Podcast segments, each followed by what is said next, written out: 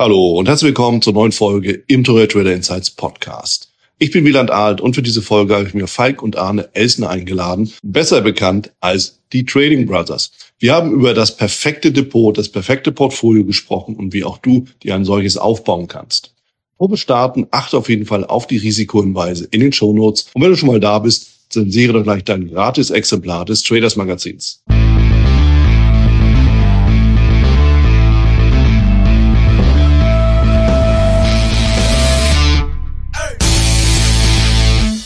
Ich bin hier zusammen mit den Trading Brothers, Falk und Arne Elsner.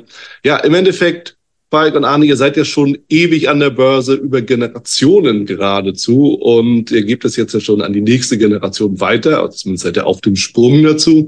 Und wir haben uns ja schon mal äh, unterhalten, Falk, wir hatten uns ja schon mal über über euren Be äh, Beginn und euren Werdegang äh, intensiv unterhalten, auch bei euch dann äh, direkt vor Ort.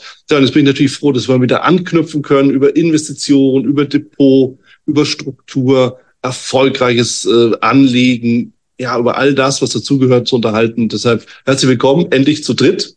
Und äh, damit, ja, lasst uns direkt loslegen. Also freue mich, dass ihr da seid. Ja, danke Wieland. Danke, dass wir Gast in deinem Podcast sein dürfen. Ja. Ja, und auch Hallo von mir in die Runde. Und ja, es war eine schöne Erfahrung damals. Hat mir eine Menge Spaß gemacht, erinnere ich mich gerne zurück. Und da machen wir jetzt ein Update. Ja, absolut.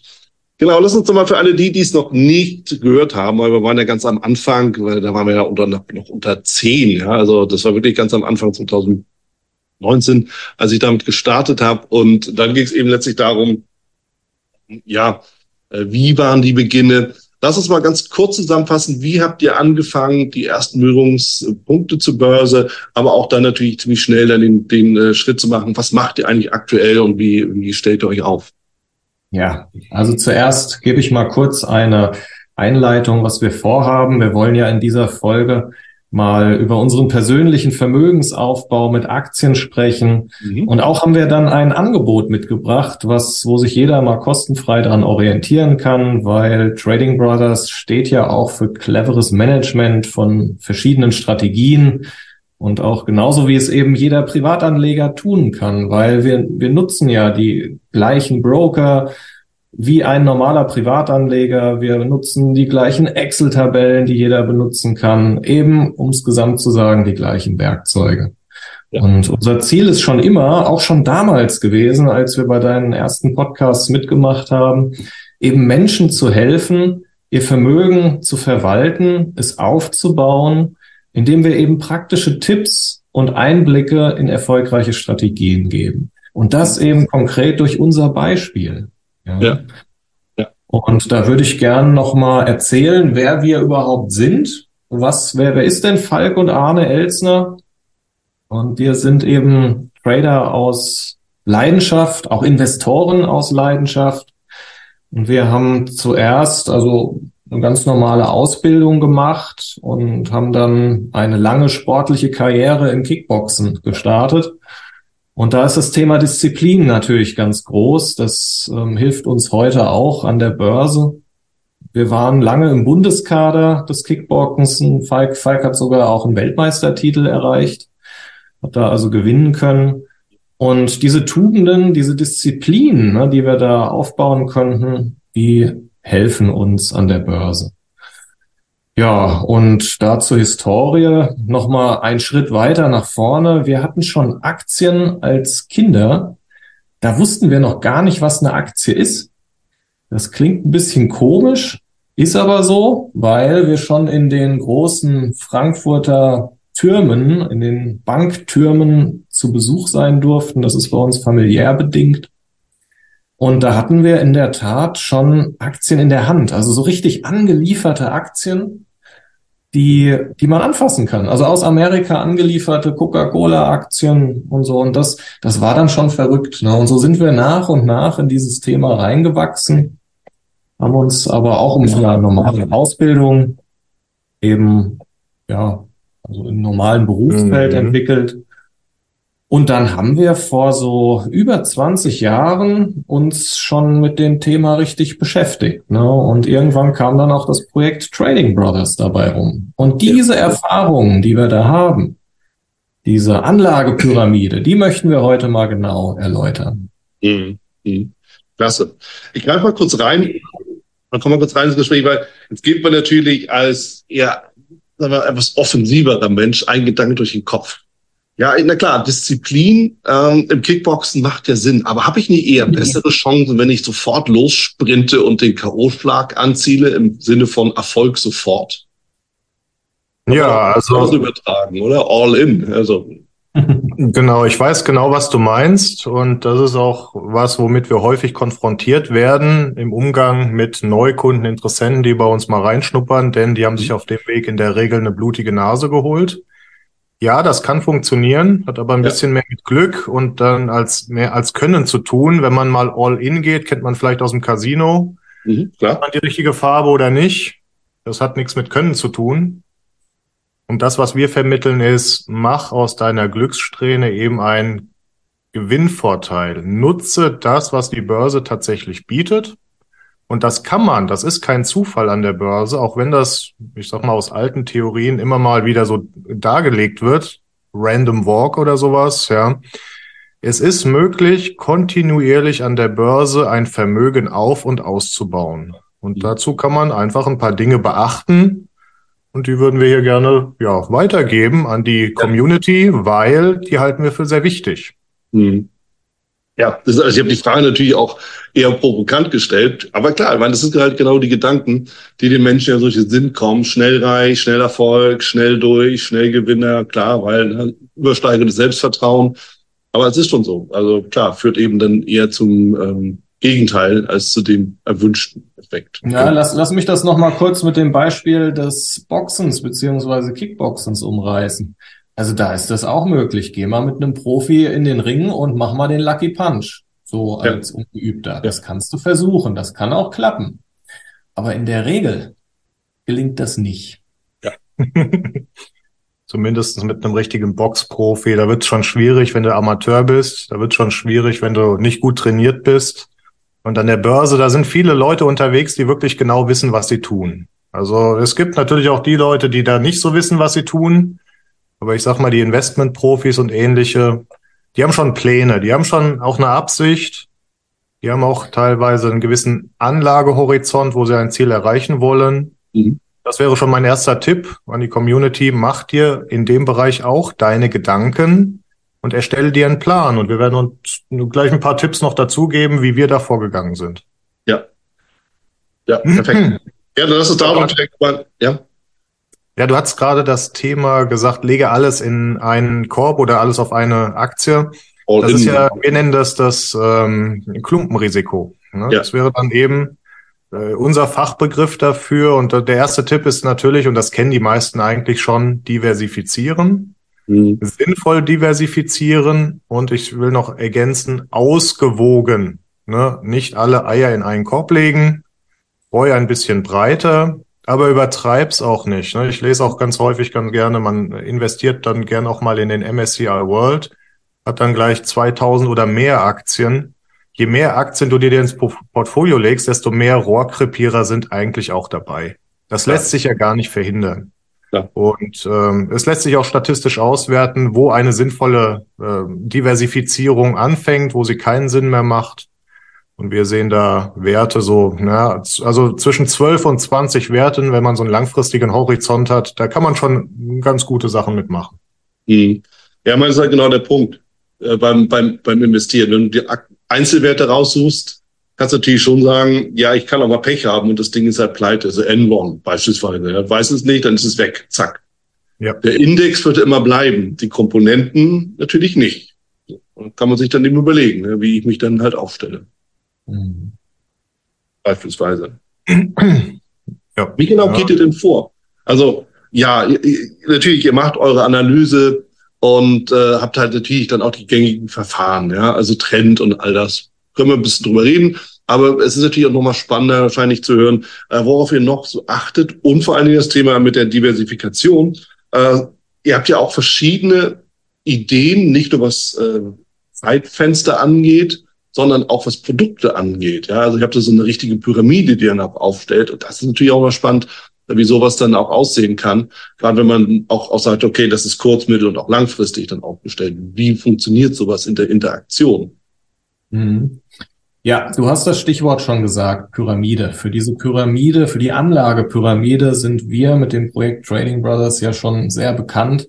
Mhm. Wer uns kennt, der kriegt die immer wieder indoktriniert, also richtig beigebracht. Hier, Leute, passt auf die Anlagepyramide. Ich möchte den Podcast-Zuhörern das mal kurz erklären. Stellt euch mal jetzt so ein DIN A4-Blatt vor und zeichnet mal zweidimensional da jetzt eine Pyramide drauf.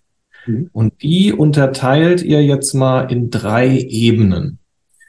Die unterste Ebene ist dann logischerweise die größte, weil die Pyramide ja unten ein großes Fundament hat. Ja. Also am meisten Fläche. Die mittlere Ebene, die ist dann schon etwas kleiner und die Spitze der Pyramide, also diese obersten zwei, vielleicht drei Zentimeter, die machen dann den geringsten Teil aus. Mhm. Soweit denke ich, ist es klar. Im Fundament, also dem unteren Teil, dem größten Teil der Pyramide, da liegen bei uns die echten Aktien. Ja. Also richtige Werte. In die Mitte, da werden dann schon etwas risikoreichere Strategien platziert. Mhm. Und in der Spitze der Pyramide, was dann natürlich dem kleinsten angewendeten Kapital entspricht, da werden dann spekulative Strategien genutzt. Und du hast es eben gesagt, ne? Die das ist eins der größten Fehler, den Anleger eben tun. Sie missachten diese Aufteilung und nehmen, nehmen wir mal ein paar Euro-Werte, wenn man von 100.000 90.000 in die Spitze der Pyramide schiebt und damit dann massiv spekuliert und das schief geht, ja, dann sind auch 90.000 weg. Ja, und das darf nicht passieren. Ja. Und damit das nicht passiert, muss man sich immer wieder bewusst werden, wo setze ich wie viel Kapital ein. Das klassische Money Management und das fängt schon damit an, was bin ich denn bereit überhaupt zu riskieren? Für welche Art einer Strategie? Ja. Ja, ich kann es vielleicht ein bisschen konkretisieren, weil wir häufig die Frage dann darauf kommen, wie viel Prozente des Vermögens fallen denn auf diese verschiedenen Ebenen? Mhm. Und da arbeiten wir in der Regel auch situativ. Also ich analysiere die Märkte und in kritischen Phasen verstärken wir natürlich das Fundament. Und in Phasen, wo es gut läuft, wo die Trends intakt sind, wo das Börsenwetter sozusagen Rückenwind bietet, dann kann man tatsächlich auch spekulativer unterwegs sein. Ne? Du hast ja mal bei uns auch miterlebt, ne? so ein spekulatives Optionsscheindepot und ähnliches. Ja. Aktuell haben wir eher Krisensituationen. Das heißt, da halten wir uns tatsächlich zu 100 Prozent raus. Wir warten einfach gnadenlos ab. Und zur prozentualen Einteilung, Fundament, wir machen 60 bis 80 Prozent ins Fundament, also immer etwas mehr als die Hälfte. Und aktuell tendieren wir tatsächlich zu 80 Prozent. Also wirklich 80 Prozent in hochwertigen Aktien und wir erwähnen auch immer dabei, eine gewisse Cash-Reserve sollte tatsächlich auch dabei sein. Wir werden gleich auf das Thema Krisen ja nochmal eingehen. Ja. Also gerade in Krisen oder stärkeren Rücksetzern sollte man sich ein bisschen Pulver trocken halten, um dann auch Schnäppchen einzusammeln, denn das macht langfristig meistens den besten Ertrag.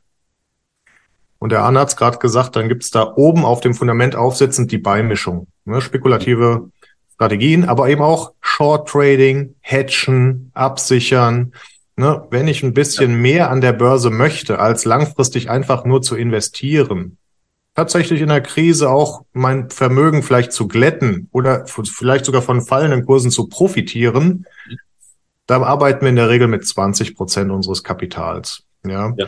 Aktuell neigen wir zu moderatem Risiko und einer 50-50-Mischung Long-Short. Also man kann durchaus Swing Trading machen. Der Markt bietet das an.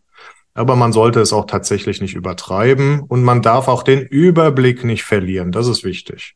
Ja. Ja, ich meine, ja, und es, es sind, es sind ja. natürlich gerade die 60 bis 80 Prozent. Sorry, ich komme ich komme da rein, weil es, um das mhm. auch nochmal zu gliedern. Ähm, die 60 bis 80 Prozent, das ist ja tatsächlich etwas, das bleibt ja bis auf die große Ausnahme eigentlich immer bestehen. Oder, oder seid ihr wirklich, okay, da gibt es sowas wie ein Stop-Loss. Na, eigentlich ist es sowas, wo, wo man vielleicht so ein bisschen drum spielt, mal ein bisschen größer, ein bisschen weniger, aber die Kernposition bleibt da, oder macht ihr es anders? Ja, die Kernposition bleibt da. Und besonders, ja. wenn man Cash-Reserven hat. Ne? Mit Cash ist ja ganz klar gemeint, dass du jederzeit völlig liquide auch agieren kannst. Das ist ja auch ein großer Vorteil, wenn man Privatanleger ist. Du ja. kannst ja tun und lassen, was du möchtest. Ähm, manch ein Fonds kann das nicht. Da gibt es Regeln, ne, mit wie viel Prozent sie auch investiert sein müssen. Bei Privatanlegern keine Regel. Wir können das entscheiden. Wir können sagen, ja, wir haben jetzt 80 Prozent unseres Gesamtvermögens in Aktien oder auch Teile davon in Rohstoffen oder wir halten einen Teil davon in Cash-Reserven. Und dieses Rebalancing nennt man das dann immer. Das muss auch regelmäßig stattfinden. So machen wir das mit unseren spekulativen Projekten, wo du damals ja auch mal dabei warst in einem unserer Seminare. Da sind damals auch, obwohl es ein sehr, sehr volatiles Börsenjahr war, Gewinne entstanden. Und diese Gewinne, die werden dann wieder ins Fundament umgeschichtet. Und so wird das Fundament immer größer, immer größer und kann der nächsten Krise auch mal standhalten. Denn da ist niemand vorgefeit. Ja, und zu der Frage, ne, halten wir Aktien? Unser Vater hat ja damals auch schon Aktien gekauft. Er hat es ja im Intro schon ein bisschen angedeutet.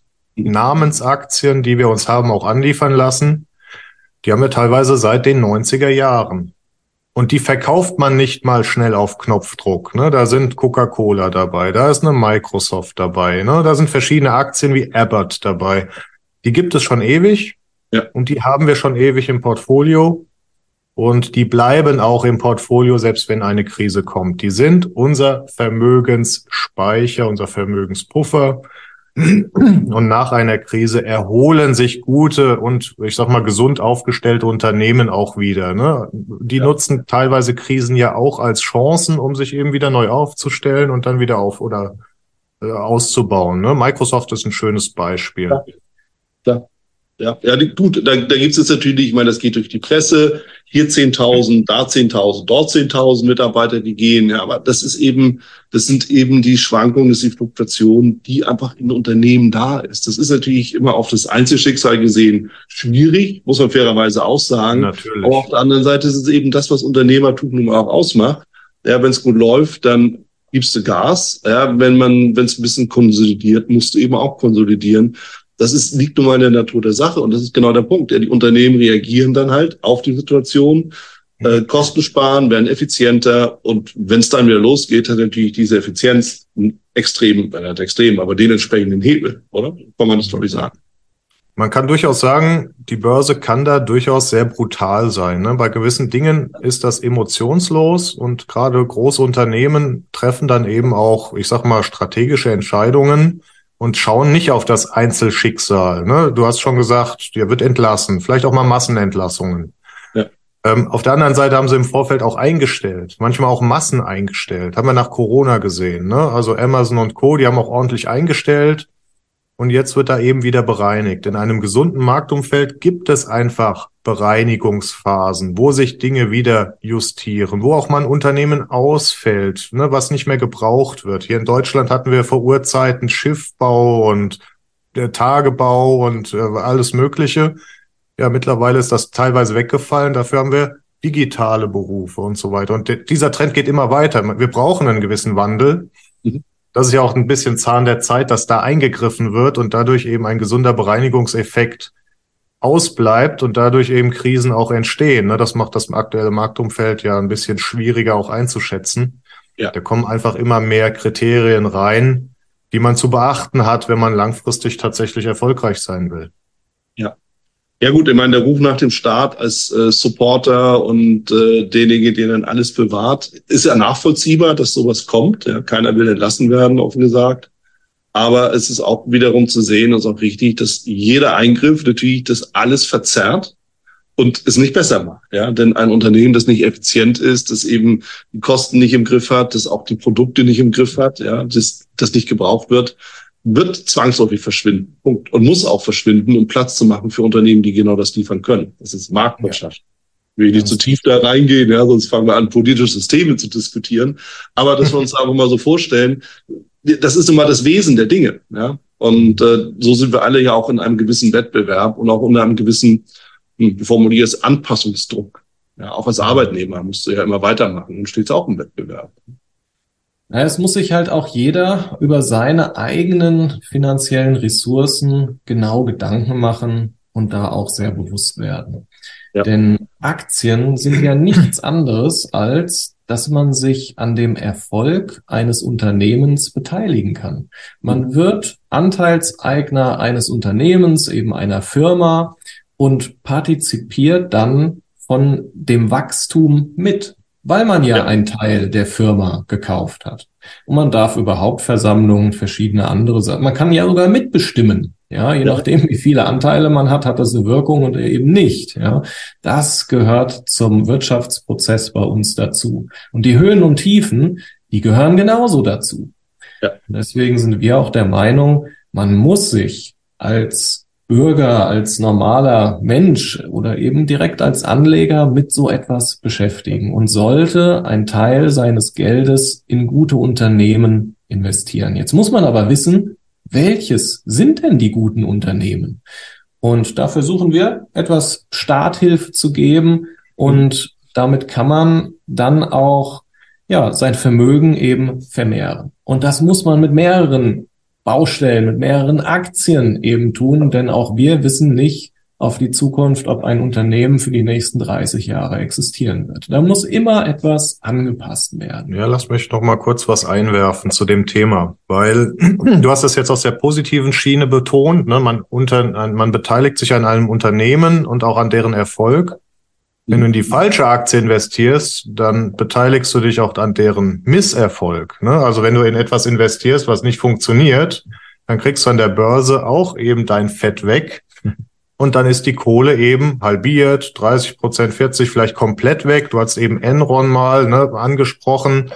Ähm, ja. in so, und Einer der wenn man, ja, wenn man im falschen Moment investiert, in die falsche Aktie oder vielleicht in einem Zeitenwechsel stattfindet und auf die falsche Technologie, die vielleicht schon ausgelutscht ist und eine neue verpasst, ja, dann kann man da auch tatsächlich ein paar Fehler machen. Auf der anderen Seite gibt es ein paar Unternehmen, die haben die Weltkriege überlebt, die bestehen seit über 100 Jahren, die zahlen teilweise seit über 100 Jahren Dividenden, können die steigern und so weiter. Also es gibt Unternehmen, die haben die schwierigsten Krisenphasen, die wir uns noch so gar nicht vorstellen können, tatsächlich überlebt mit Inflation, mit Hyperinflation, mit Weltkrieg. Das muss man sich einfach mal vorstellen. Ja.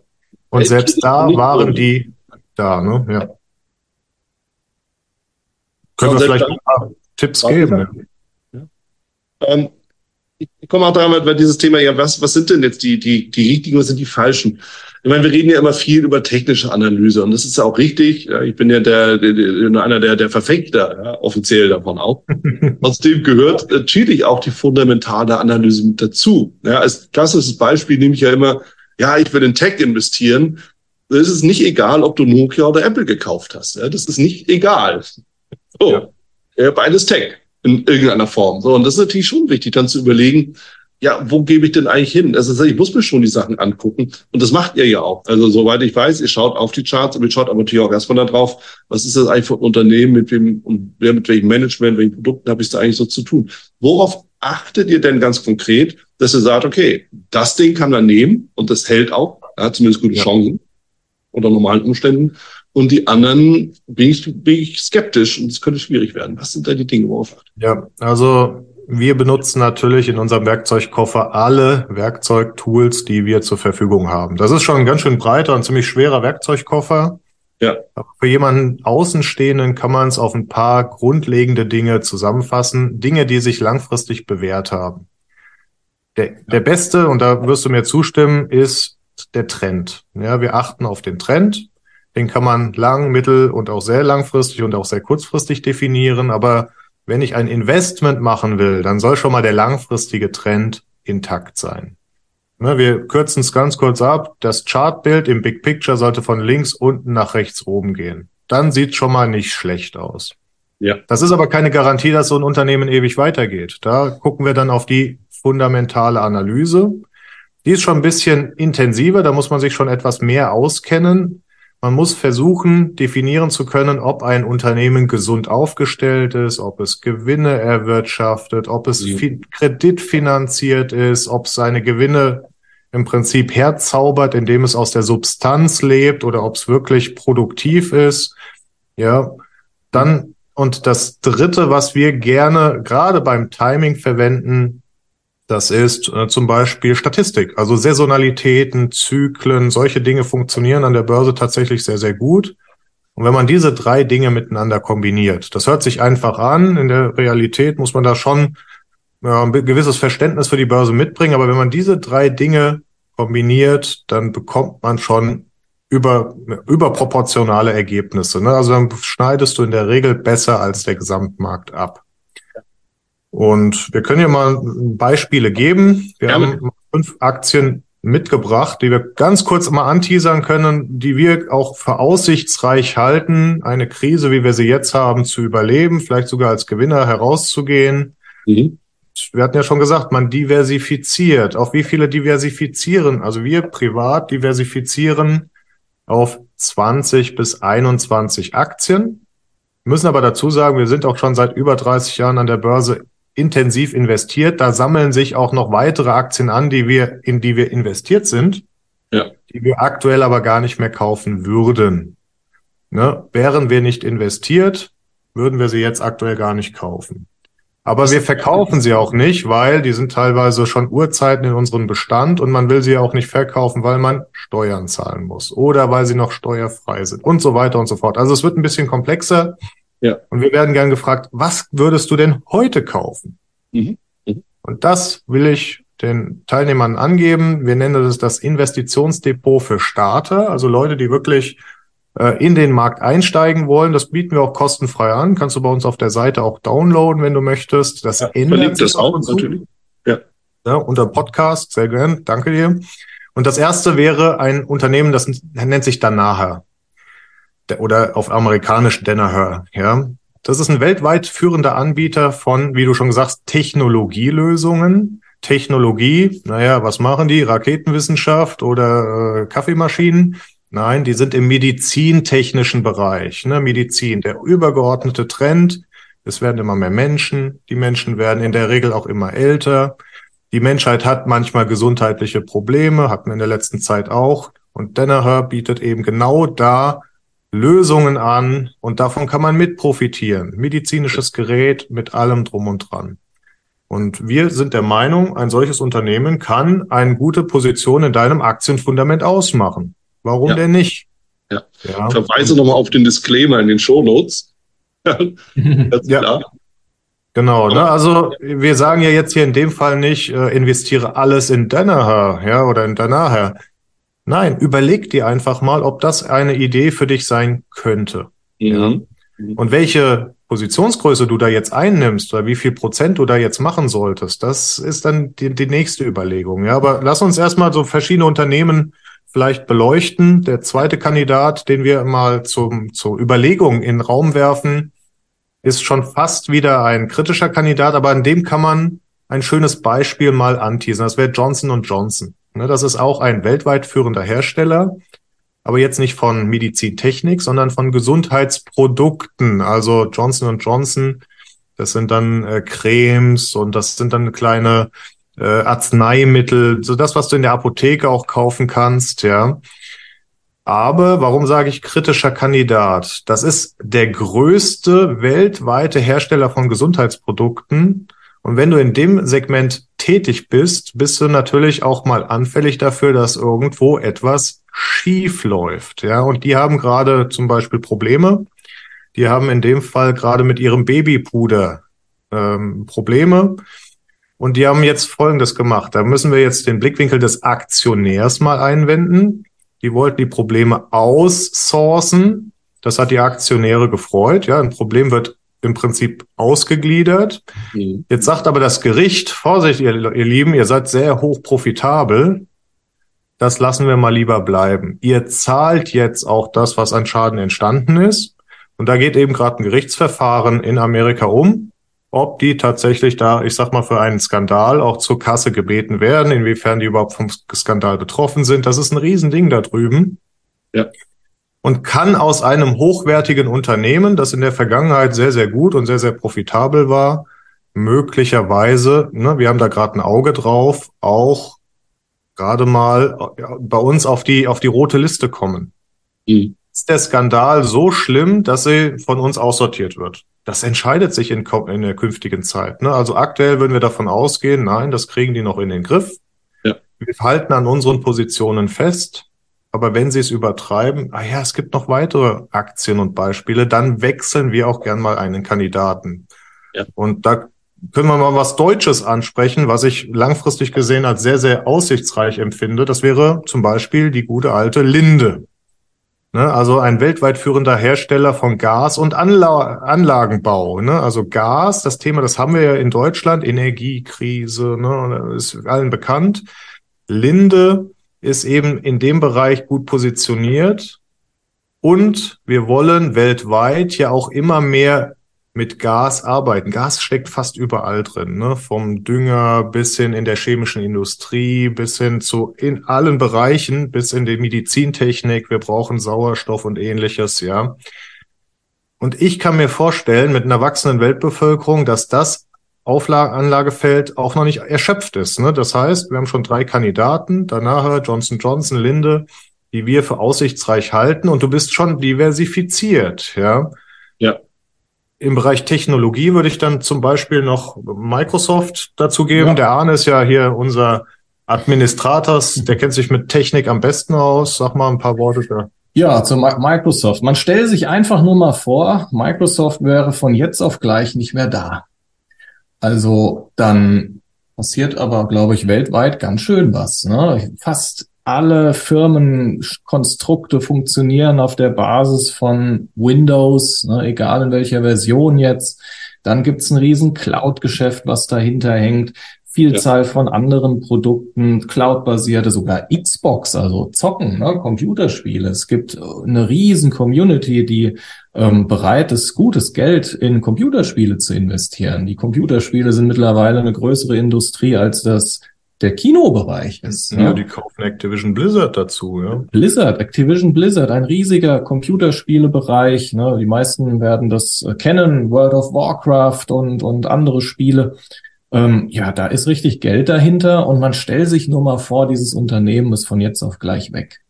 Also ich kann mir das nicht vorstellen. Und das ist auch so ein Unternehmen, an dem man sich nach unserer Meinung investieren sollte. Wohl wissend, dass es auch da mal eine sehr lange Seitwärtsphase gab. Ja, also damals die Dotcom-Blase, die im Jahr 2000 das massiv nach oben getrieben hat. Dann kam eben dieser Dotcom-Crash, es ist alles wieder zusammengefallen, bis sich das wieder erholt hatte und auch der Geschäftsführer damals. Und ähm, das hat sich ja alles geändert. Ne?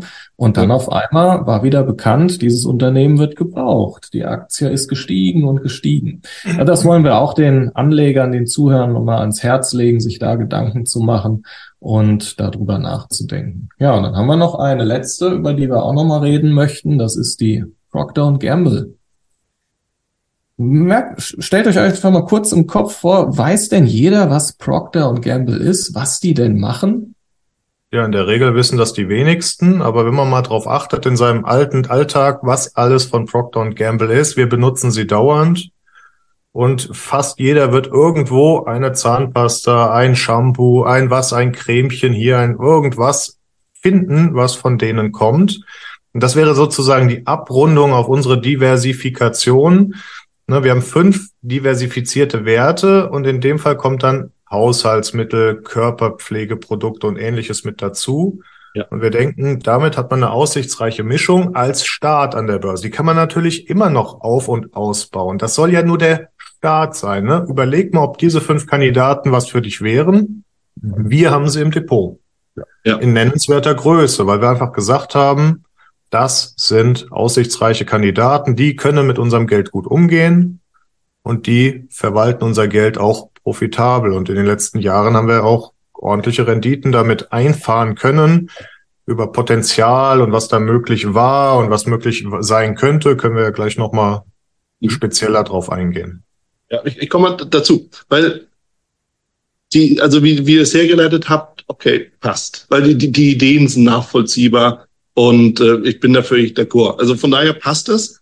Eine Frage, die es natürlich aufdrängt, schaut man sich die fünf Titel an und es ist ja nur eine Auswahl. Ja, da, da drumherum gibt es natürlich noch mehr. Äh, eins fällt auf, Europa ist nicht dabei.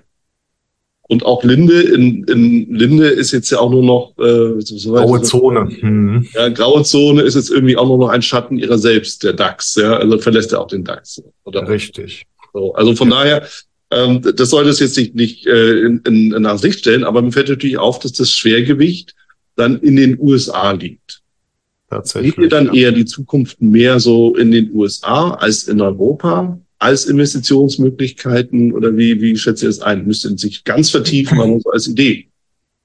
Ja, also das kann ich dir sogar ziemlich genau beantworten, weil man sich mal überlegen muss, wo ist denn zum Beispiel eine Microsoft überhaupt tätig? Ja, ich gebe dir recht, das ist ein amerikanisches Unternehmen. Mhm. Aber ich bin mir ziemlich sicher, du sitzt gerade irgendwo anders auf der Welt, aber du wirst wahrscheinlich auch Microsoft-Produkte zumindestens kennen, wahrscheinlich sogar anwenden. Ja. Wo hast du die gekauft? Wo bezahlst du die? Also wir benutzen sie. Wir sitzen hier in Deutschland, in Europa und wir benutzen Microsoft-Produkte und wir geben denen Geld. Also was ich damit sagen will, ist, diese Konzerne, die wir vorgestellt haben, sind weltweit tätig. Ja.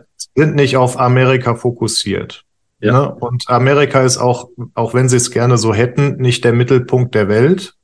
Sie werden von ihrem Einfluss zwar geringer, sie werden nicht verschwinden, aber die Konzerne, über die wir reden, die haben die Welt schon umspannt. Die sind teilweise in China aktiv, die sind in Europa aktiv, die sind in Südamerika aktiv, die sind weltweit und aktiv.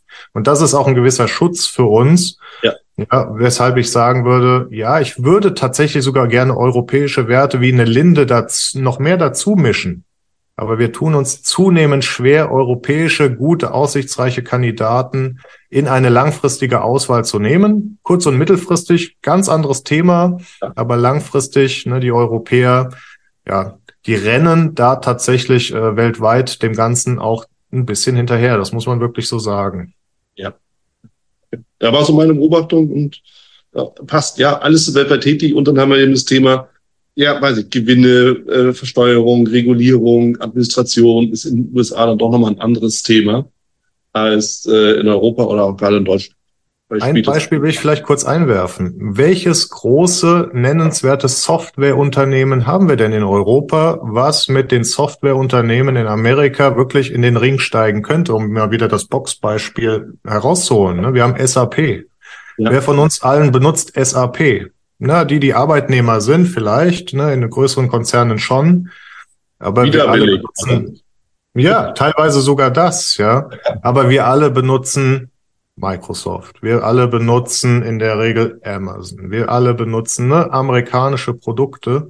Und daher weht einfach auch der Wind. Ne? Diese großen ja. Bereiche sind abgesteckt, die Claims. Ja, und äh, da hat Europa, ich sag mal, vor längerer Zeit schon etwas den Anschluss verloren.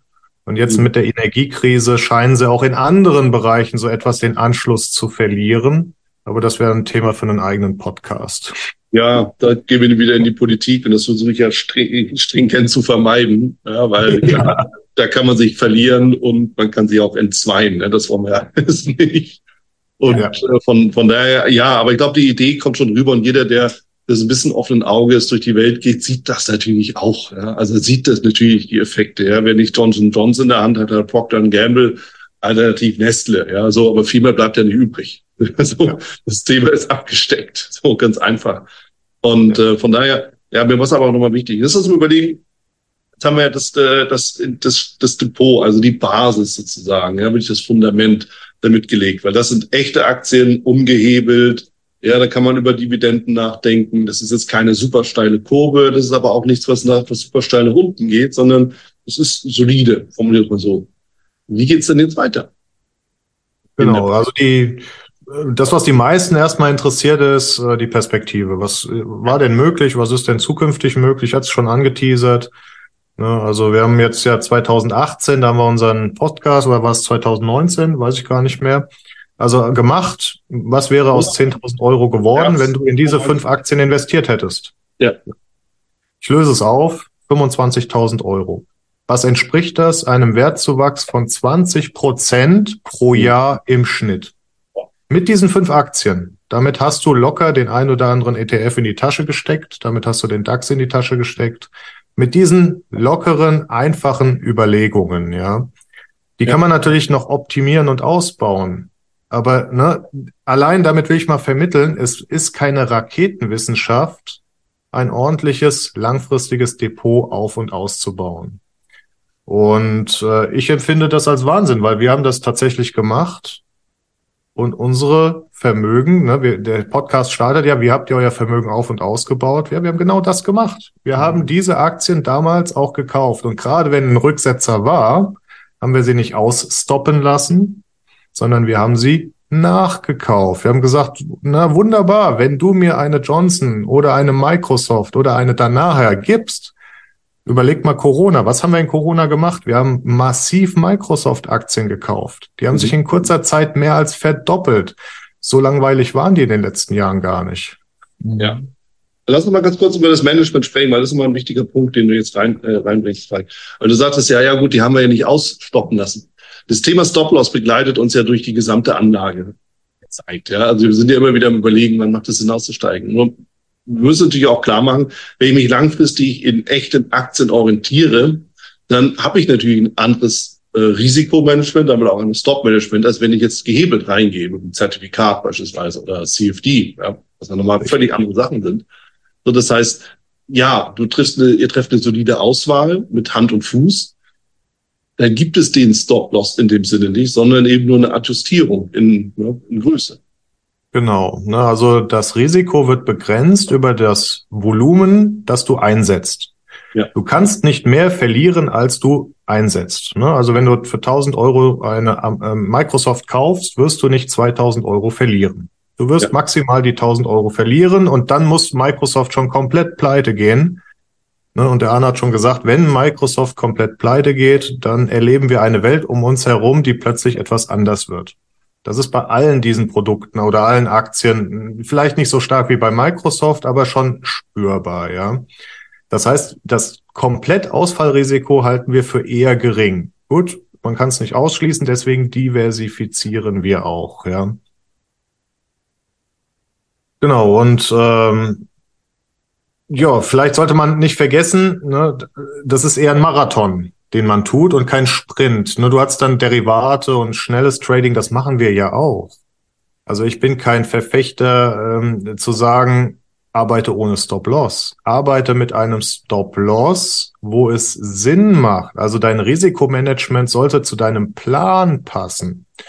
Ja, und wenn mein Plan ist, langfristig mit Microsoft reich zu werden, dann sollte ich natürlich nicht immer dann, wenn die gerade mal zurücksetzen, mich davon verabschieden. Wenn ich wüsste, wann die Korrektur vorbei ist und wieder einsteige, alles gut. Aber wer von uns kann schon Hoch- und Tiefpunkte immer genau prognostizieren? Mhm. Keiner. Keiner von uns. Und deswegen plädieren wir wieder in der Pyramide zu einer Mischung. Ja, verteile dein Risiko auf verschiedene Unternehmen und äh, manage dein Gesamtrisiko, ich sag mal, über ähm, über eine Vermögensverteilung. Konzentriere dich auf hochwertige Dinge. Und ja, da gibt's noch ein paar Tipps zum Ein- und Ausstieg. Ja, ja du, du hast es ja auch schon gesagt, der Ausstieg. Du hast den Ausstieg erwähnt. Ne? Ich finde sogar noch viel wichtiger den Einstiegszeitpunkt. Wann macht es denn Sinn, eine Aktie tatsächlich zu kaufen? Denn das ist schon sehr entscheidend, ob ich jetzt im Jahr 2020 im Februar gekauft habe. Wir erinnern uns zurück, das war kurz vor dem Beginn der Corona-Krise und dem damaligen Verwerfungen, wo ja nicht nur politisch alles durcheinander geraten ist, sondern auch an der Börse. Oder ob man dann drei Monate später gekauft hätte als die, als die Aktienbörsen schon runtergegangen sind. Also der Einstiegszeitpunkt ist wichtig und der Ausstiegszeitpunkt genauso. Und ein Learning, was wir durch unsere Kundschaft immer wieder haben, oft ist das Problem gar nicht der Ausstieg, denn der ist schnell gemacht, ne? Oh, ein paar Gewinne mitgenommen und das Konto ist dann eben flat, also nennt man dann im Cash-Bestand.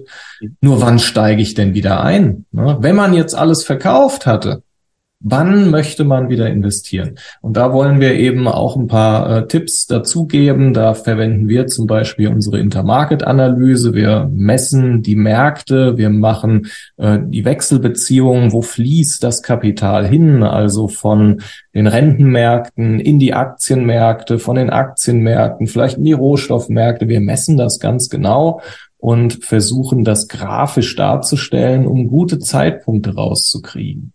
Mhm. Ja, gut, wir sind aber auch täglich an der Börse dabei. Ne? Das heißt, wir gucken da eben sehr, sehr genau drauf. Mhm. Und ich kann vielleicht mal drauf eingehen, wie kann denn ein Zuhörer, der jetzt nicht so intensiv wie wir die Märkte äh, scannt oder verfolgt, welche Tipps und Tricks kann der denn anwenden, um ein besseres Ergebnis äh, zu bekommen? Ja. Als erstes, wenn du schon ein Aktienfundament hast, Gratulation. Das ist schon mal ein Daumen hoch, dann bist du schon mal besser als viele andere. Dies lässt sich natürlich in den meisten Fällen noch optimieren und ergänzen. Da haben wir schon ein paar Tipps gegeben. Aber es werden auch Leute dabei sein, die wissen nicht genau, was sie, kritische Kandidaten, wo du dir nicht sicher bist, ja.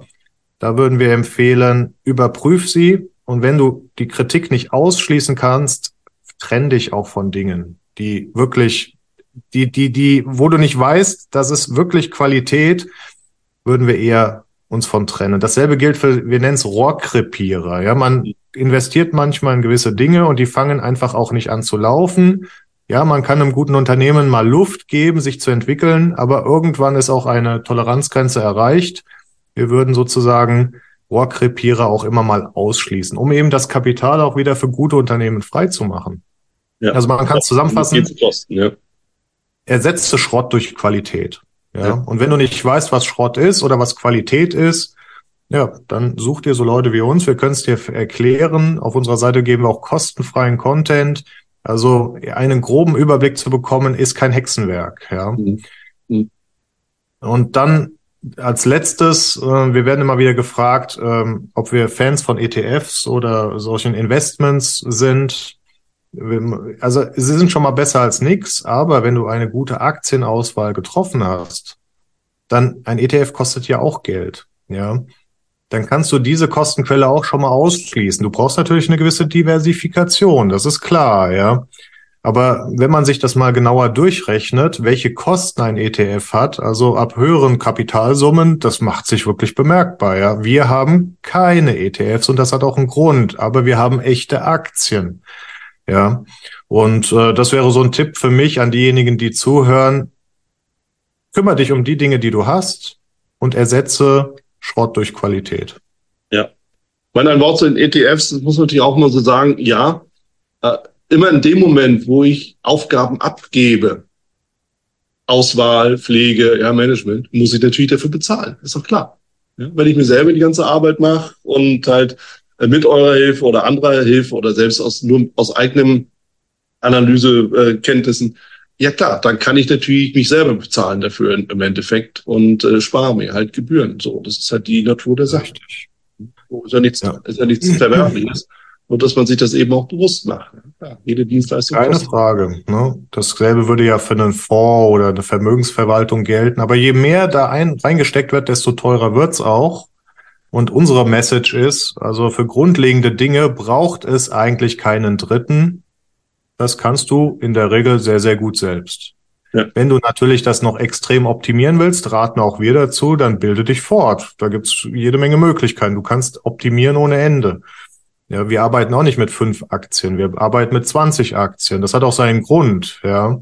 Mhm. Und äh, das wäre auch mein Tipp dann im Prinzip so in die Runde, wer sich mit den Finanzen, seiner finanziellen Intelligenz beschäftigt, ja, das ist eine gute Rendite, ja. Ne, dein Podcast ist da ja Gold wert, um einfach auch seinen Horizont etwas zu erweitern und einfach Inspiration auch zu bekommen. Ja. Das ist die Idee, ja. Alles zu beleuchten und dann natürlich das in die eigene Hand auch zu nehmen, ja, und dann eben zu gucken, was passt eigentlich zu mir. Es passt ja nicht alles zu jedem, logischerweise. Ja. ja. Wir sind ja auch alle unterschiedlich. Ne? Die fünf Werte, die haben wir für uns ausgewertet. Wenn dann einer sagt, du hast gerade Nestle erwähnt, ja, die haben wir auch im Portfolio. Ja. Weil es gibt Leute, die sagen, aus ethischen Gründen finde ich die verwerflich, die mag ich nicht. Das ist okay, wenn du deine Gründe hast. Es gibt, ne, wir arbeiten mit dem Dr. Norbert Müller noch zusammen, der sagt immer, die Börse hat viele schöne Töchter. Es gibt genug Auswahl, wo du noch andere gute Unternehmen finden kannst. Also jeder von uns schafft es, 20 Unternehmen zu finden, hinter denen er tatsächlich stehen kann. Da bin ich von überzeugt. Ja, absolut. Absolut. Lass uns mal die nächste Stufe erklimmen. Vom Fundament auf mir die spekulativen Teile. Wie sieht's da aus? Und jetzt sind ganz spekulativ, also die Spitze, aber wie sieht die Mitte aus? Ja, da mache ich mal auch ne, direkt den Einstieg, Arne. Mhm. Das ist ja auch das Thema Krisenzeit und sowas. Ne? Wir hatten gesagt, die Beimischung, da geht's schon so ein bisschen in den spekulativeren Bereich hinein, aber wir gehen noch nicht so richtig in das knackige Spekulieren. Ne? Also Swing Trading, mittelfristiges Trading, vielleicht auch die ersten Derivate. Ne? Wir arbeiten gerne mit Optionsschein, K.O.-Zertifikaten. Du hast CFDs angesprochen, die benutzen wir in der Regel gar nicht mehr. Mhm. Ähm, Futures wären noch dann auch der gute alte ETF. Ne? Also es gibt dann Derivate, mit denen man arbeiten kann. Da ist die Spielwiese sehr, sehr groß und sehr, sehr breit. Worauf ja. ich hinaus will, ist, in Krisensituationen kann man natürlich auch von fallenden Kursen profitieren und in den Beimischungen benutzen wir auch Short Trading. Also wir verkaufen Dinge, die wir nicht haben, einen Leerverkauf und profitieren von fallenden Kursen, weil wir das, was wir verkaufen, günstiger wieder einkaufen. Das ist ein Short. Und damit kann man langfristig gesehen auch Portfolios hatchen. Ne? Wir hatten ja gerade gesagt, wir haben gewisse Aktien schon seit den 90er Jahren. Seitdem gab es eigentlich vier Krisen, die wirklich nennenswert waren. Ne? Die letzte war Corona. Ja. Davor hatten wir die Euro-Krise, davor hatten wir die Finanzkrise, davor hatten wir die Dotcom-Blase ja, sind wir mit allen unseren Aktien da einfach knackig durch und haben einfach gesagt, nach mir die Sinnflut? Nein, auch wir haben in den Zeiten Absicherungen gesetzt, um unsere Performance zu glätten. Mhm. Das würde ich aktuell auch machen. Machen wir zurzeit auch. Ein gewisser Teil des Kapitals ist für Short Trading zumindestens reserviert. Mhm. Das sind diese 20 Prozent. Und da warten wir dann auf den Moment. Sollte es an der Börse knallen oder sich weiter eintrüben oder wieder eintrüben, dann sind wir auch durchaus bereit, einen Teil des Kapitals in einen Gegengewicht, in einen Short zu setzen. Da arbeiten wir in der Regel mit einem Hebel. Mhm. Ne, das heißt, die ungehebelte Position im Fundament können wir mit einer gehebelten Position ausgleichen. Ja, das nennt man einen Hedge oder eine Absicherung. Ja, und da helfen wir unseren Leuten, ne, die bei uns im Service sind, auch das zu optimieren. Das hat übrigens letztes Jahr wunderbar geklappt. Ne, da haben wir einmal einen Hedge auf den, die Nasdaq gemacht.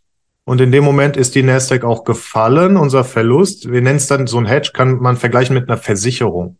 Mhm. Wenn er nicht klappt, zahlst du eine gewisse Versicherungsprämie, aber du warst ja abgesichert. Wenn dieser Versicherungsfall aber eintritt, dann balancierst du dein Vermögen etwas aus, ja. Kann ich nur empfehlen und das ist der Bereich Beimischung, den wir da machen, ja. Ich komme dazu, weil jetzt haben wir hier über Aktien gesprochen.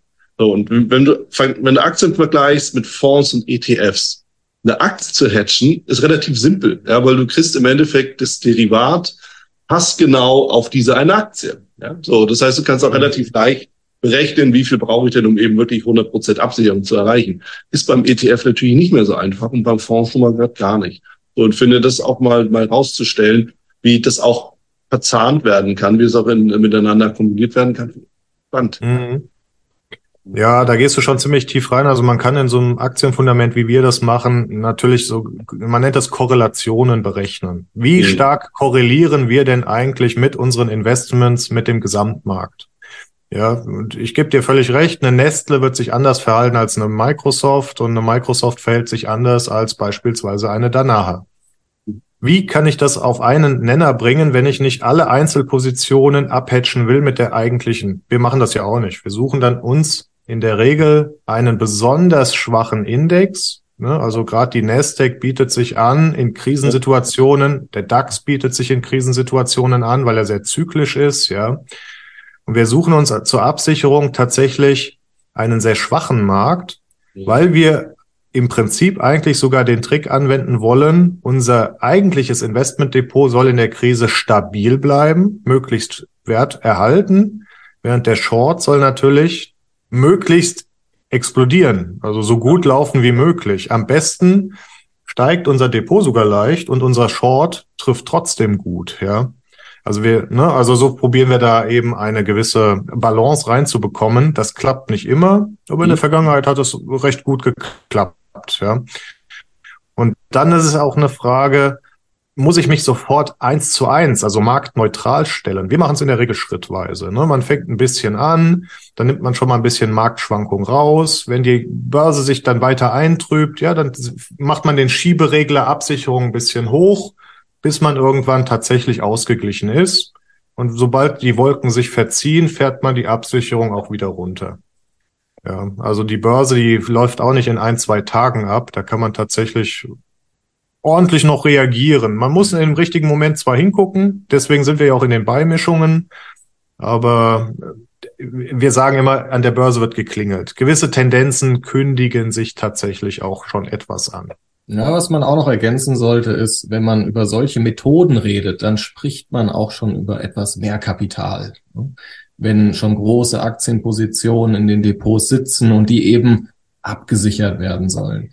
Wenn man über das, was wir eingangs besprochen haben, unser IVD-Starter, im Übrigen kann man das mal ergoogeln, einfach IVD-Starter googeln, dann ist man auch schon direkt da. Da ging es ja um diese fünf Aktien. Da kann man sich die Frage stellen, wenn man sich marktneutral stellen will, das wirklich machen möchte, ob man sie nicht einfach verkauft. Dann ist man marktneutral, abgesehen von der Inflation natürlich. Ja.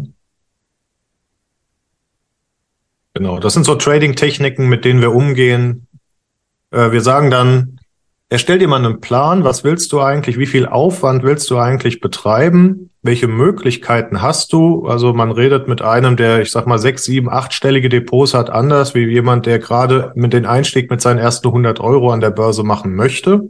Mhm. Das sind einfach Unterschiede. Und man, zur Wahrheit gehört auch, an der Börse wird Geld mit Geld gemacht. Hier, wer mehr Geld hat, hat mehr Möglichkeiten. ja. ja. Und äh, wer, wer nur 100 Euro hat zur Verfügung, der hat auch limitierte Möglichkeiten zu profitieren. Das ist einfach so. Ja. Aber es gibt Techniken, sich an gewisse Dinge heranzutasten. Und da können wir vielleicht mal für unsere fünf Aktien einfach mal so Kriterien nennen, die wir für sinnvoll erachten. Ja. Also eins unserer Grundkriterien ist, investiere pro Einzelposition, und ich rede jetzt von einem Investment, 1000 Euro pro Position. In der Regel ist dann das Preis-Leistungs-Verhältnis der Transaktionsgebühren günstig, ja, selbst bei einem recht teuren Broker. Du willst ja investiert bleiben. Ja, und 1000 Euro pro Position ist für ein langfristiges Investment soweit okay. Wenn man fünf Werte mindestens, da haben wir ein Mindestkapital von 5000 Euro. Dann fängst du mit einem Plan an. Dann hast du ein, ein Ziel, dann hast du eine Diversifizierung. Ja, und dann kannst du darauf deinen Plan auf- und ausbauen und langfristig an der Börse profitieren. Ja. Mhm. ja. Wie geht's dann weiter? Also das sind so Kriterien, die 5000 Euro pro Position. Klar, dann kann ich das ja sparen sozusagen beispielsweise, dann kann ich das aufbauen. Weil das ist schon richtig, an der Börse wird Geld mit Geld gemacht. Das Problem ist, die meisten haben es halt nicht. So, was ja auch nicht weiter verwerflich ist, ist halt einfach ein Fakt. Und ja. wenn sie es haben, dann haben sie es vielleicht nicht unbedingt übrig. So, und das ist eben die Frage, wie kann ich das denn sukzessive aufbauen? Und wie ihr gesagt habt, 20 Prozent, ja, in, in, in dem, was, was letzten Endes ja auch immer wieder erreichbar ist, auch mit so einem Portfolio, ist, ist super. Aber ist natürlich immer noch nicht das, wo ich sage, da kann ich im nächsten Jahr davon leben. Ja, zumindest wenn ich ein kleines Depot habe. Wo kommt denn dann irgendwann oder welche, welchen Zeitraum muss ich mir denn so nehmen als durchschnittlicher Bürger aus Deutschland, wie auch immer. Ja, also mhm. ja, als, als Arbeitnehmer mit, sagen wir mal, ich habe jetzt diese berühmten 50.000 Euro, will dieses bisschen aufbauen. Ab wann kann ich denn so sagen, okay, jetzt passt es, jetzt kommen die Rückflüsse so rein, dass ich damit auch wirklich was anfangen kann? Mhm. Also damit, damit was anfangen können.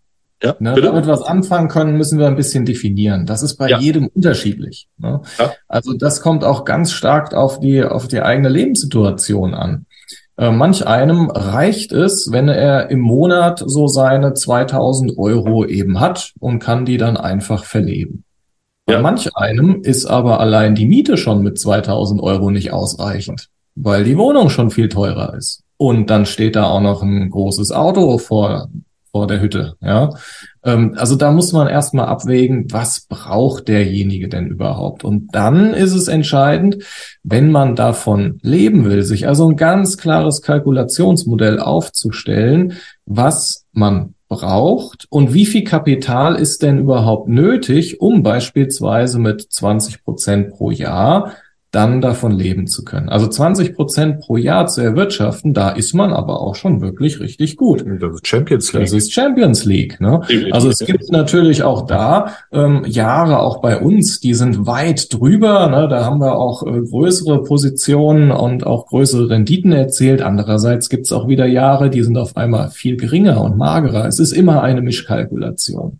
Mhm. Übrigens auch etwas, was ein Teil unserer Kundschaft immer wieder rückkoppelt dass ähm, verwechselt wird, was die durchschnittliche Rendite denn bedeutet. Was ist denn eine durchschnittliche Rendite 20 Prozent? Ja, wenn wir uns dann 20 Jahre angucken und da sind mal welche mit 80 Prozent dabei, manche mit 10 Prozent dabei, manche mit nur 5 Prozent dabei, dann wieder einer mit 90 Prozent und das mischt man dann alles zusammen und macht einen Durchschnitt. Das ist eine durchschnittliche Rendite und eben keine garantierte Rendite.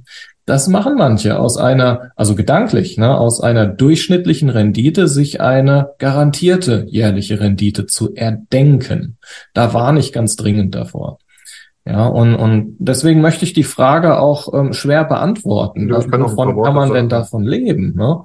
Weil ich kann es auch noch mal ergänzen, es ist einfach auch entscheidend, wie viel will man denn überhaupt haben, was braucht man.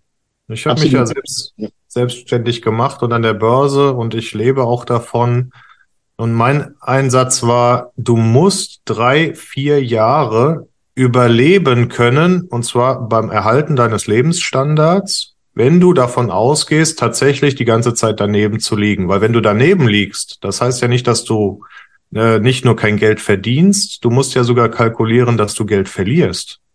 Mhm. Und dann kommt man schon relativ auf höhere Summen. Dann musst du kalkulieren, welche Risiken bist du bereit einzugehen nicht jeder ist bereit, äh, hochspekulativ, das ist auch nervenaufreibend, ja. Das kann dich dazu äh, verdammen, sozusagen ein äh, Nervenwrack zu werden, wenn du täglich hoch äh, spekulativ da permanent unterwegs bist. Das ist nicht jedermanns Sache. Ja. Ne, ich selbst kenne einige Daytrader, die waren sehr erfolgreich, aber nach ein paar Jahren haben sie tatsächlich Magengeschwüre oder Stresssymptome oder fühlen sich unwohl. Ja, warum? Es, es fordert seinen Preis. Ne? Also hoch stre stressig immer unterwegs zu sein, haben wir aus unserem Trading oder Investieren verbannt. Ja, wir haben gesagt, machen wir nicht mehr, wollen wir nicht mehr. Dafür haben wir aber auch ein passendes Portfolio aufgebaut. Wir haben ein Vermögen, das wir jetzt für uns arbeiten lassen.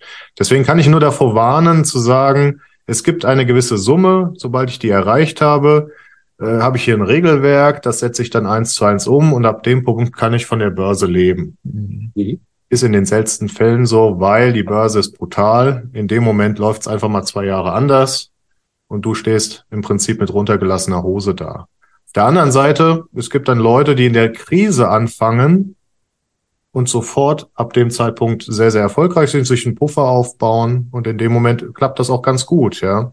Wenn du mal in die Historie gehst, die großen Trader, die großen Investment-Legenden, häufig haben die in einer Krise tatsächlich dieses sogenannte All-In-Prinzip gemacht, haben auf eine Sache alles gewettet, haben getroffen und in dem Moment waren sie reich und haben dann ihr Buch oder ihre Story geschrieben.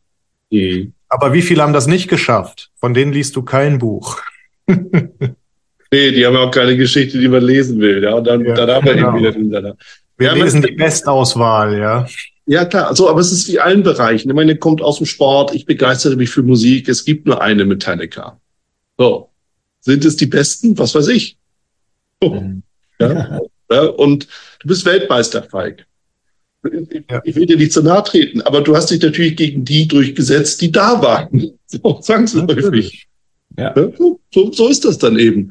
Und das ja. müssen wir uns halt immer, immer wieder auch bewusst machen, dass das Prinzip Zufall, Glück, gehört natürlich immer mit dazu. Und komischerweise begünstigt das Glück aber auch immer diejenigen, die Hausaufgaben machen. So, um den Kreis zu schließen, ja, weil das wird, wie gesagt, das mal so, mal so scherzhaft. Ja klar, du hast dich gegen die durchgesetzt, die da waren. Du hättest dich aber auch gegen die durchsetzen können, die vielleicht darüber nachgedacht haben oder aus welchen Gründen halt auch immer nicht da waren. So, ja, damit wir uns richtig verstehen. Aber das ist eben das, der Vorbereitete hat auch mehr Glück. Ja, weil du eben nur noch ein bisschen brauchst.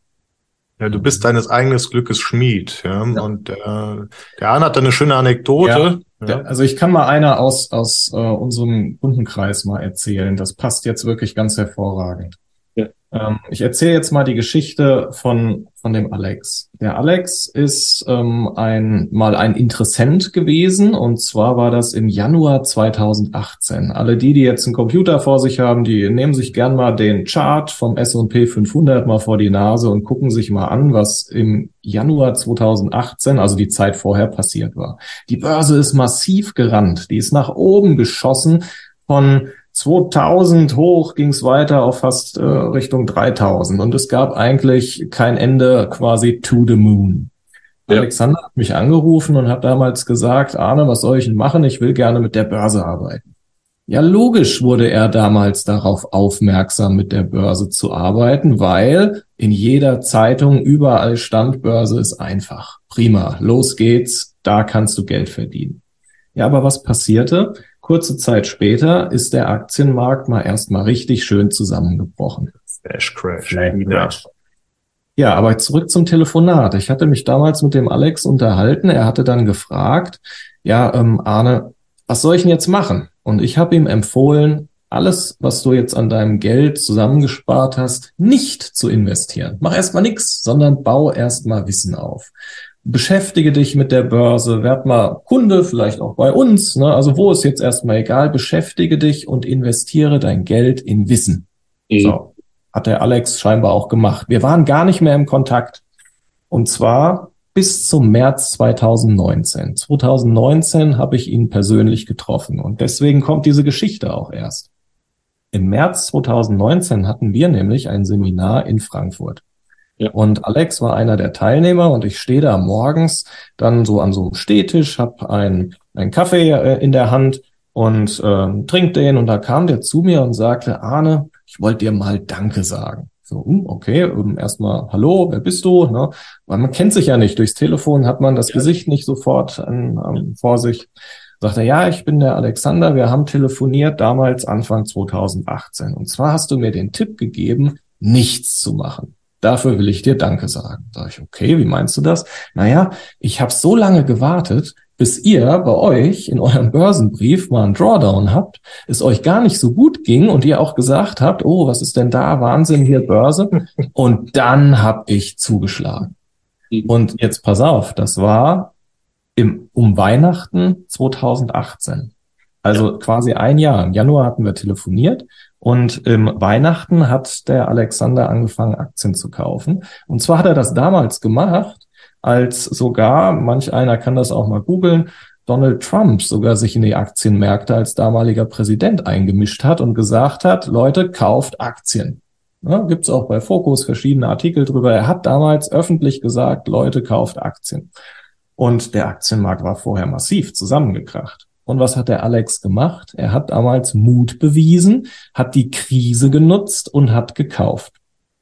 Wusste er, dass es dann nach oben schießen wird? Nee, wusste er nicht. Aber er hat Mut bewiesen. Und was ich jetzt ähm, noch viel beeindruckender finde, und das ist die Message für alle Podcast-Zuhörer, neben dem Mut, den er in dem Moment bewiesen hat, hat er im Vorfeld erstmal Geduld bewiesen, er hat Wissen aufgebaut, er hat Geduld bewiesen und hat erstmal nichts gemacht. Und das ist noch viel schwieriger, diese kribbeligen Finger, die man hat, die da, die jucken, ja, die also wirklich irgendwas tun wollen, erstmal stillzuhalten und auf seinen Moment zu warten. Und im Nachhinein hat sich das genau ausgezahlt, weil, das hat er mir dann stolz erzählt, als ich da meinen Kaffee geschlürft habe an dem Stehtisch, er hat damals sein Depot in kürzester Zeit verdoppelt.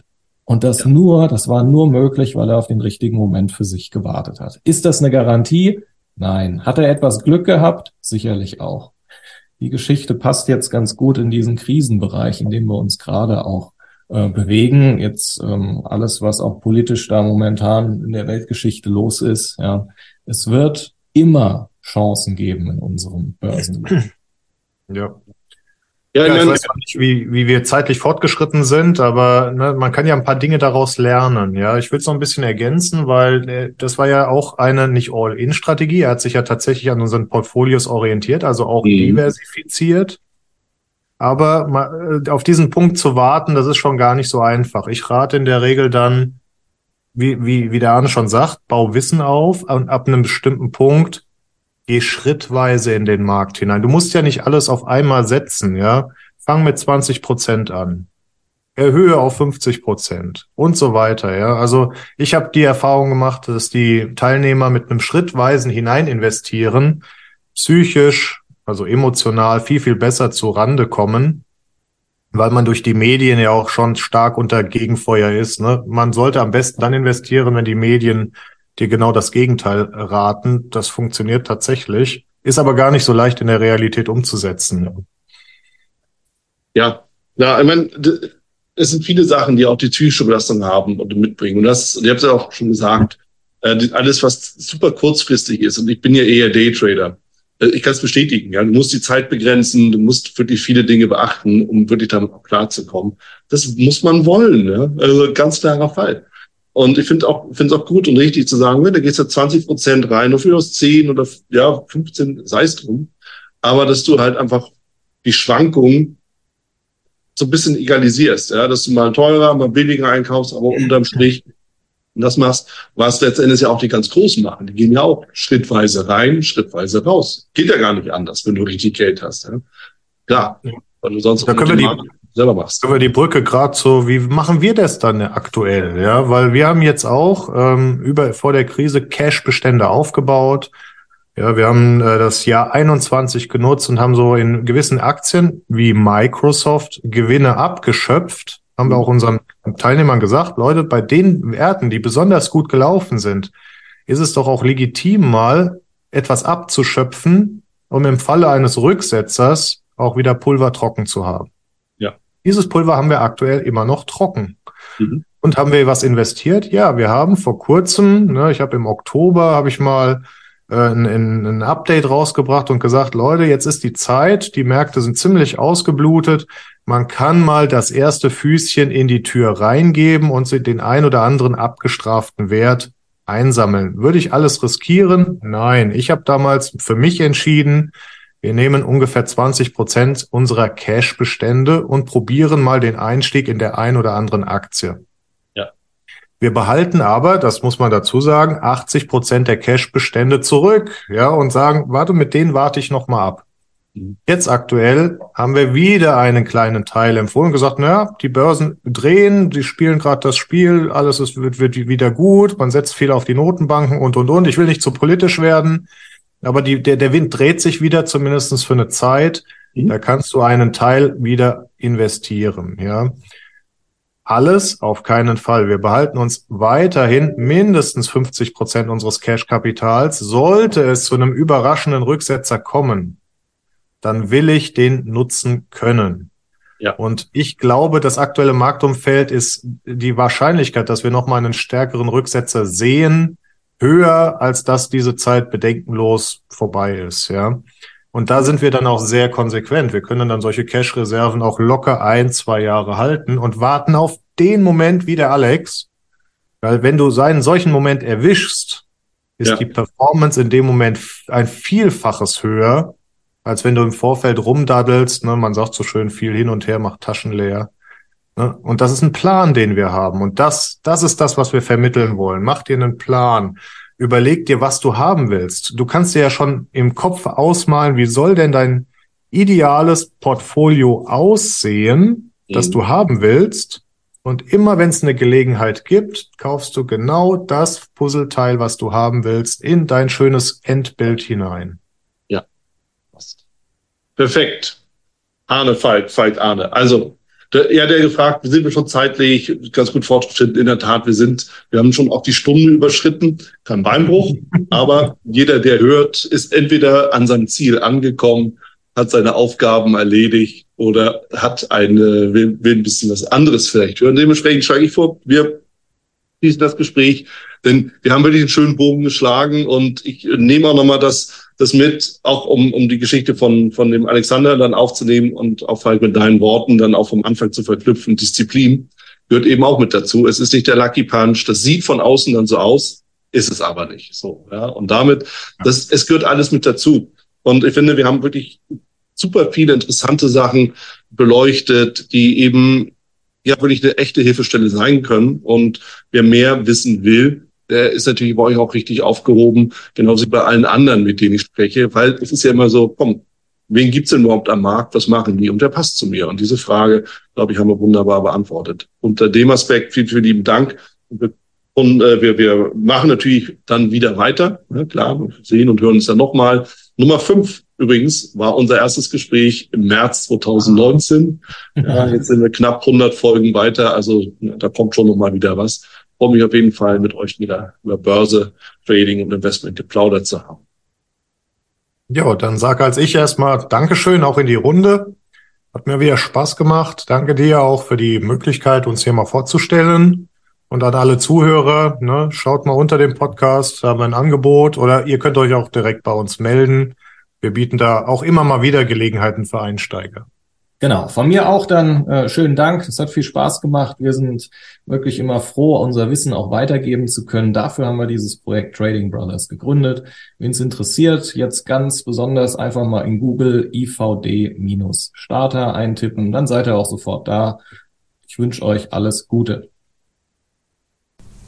Das war's auch schon wieder hier im Torero Trader Insights Podcast. Ich freue mich, dass du dabei warst. Und ich wünsche dir natürlich viel Erfolg bei der Umsetzung der Impulse. Denn äh, wenn wir über Impulse sprechen, dann heißt es natürlich auch für dich, dass du überlegen musst, wie kann ich das in meine persönliche Praxis am besten auch umsetzen, adaptieren und dabei halt eben alles Gute, viel Erfolg. Wenn dir der Podcast gefällt, dann teile ihn auf jeden Fall mit deinen Freunden, Bekannten und all denen, von denen du weißt, dass sie sich für Börsenhandel und Trading interessieren. Hinterlass mir gerne auch eine Bewertung oder schick mir eine E-Mail, wenn du mit mir in Kontakt treten möchtest. Folge mir auf Facebook und vergiss nicht den Newsletter zu abonnieren, der Torero Trader School, um eben immer auf dem aktuellen Stand der Dinge zu sein, was Veranstaltungen, Ausbildung, Schulung, Vorträge oder auch neue Artikel angeht. In dem Sinne freue ich mich aufs nächste Mal gemeinsam mit dir, wünsche dir viel Erfolg, alles Gute, bis zum nächsten Mal bei Torero Trader Insights, dein Wieland Alt.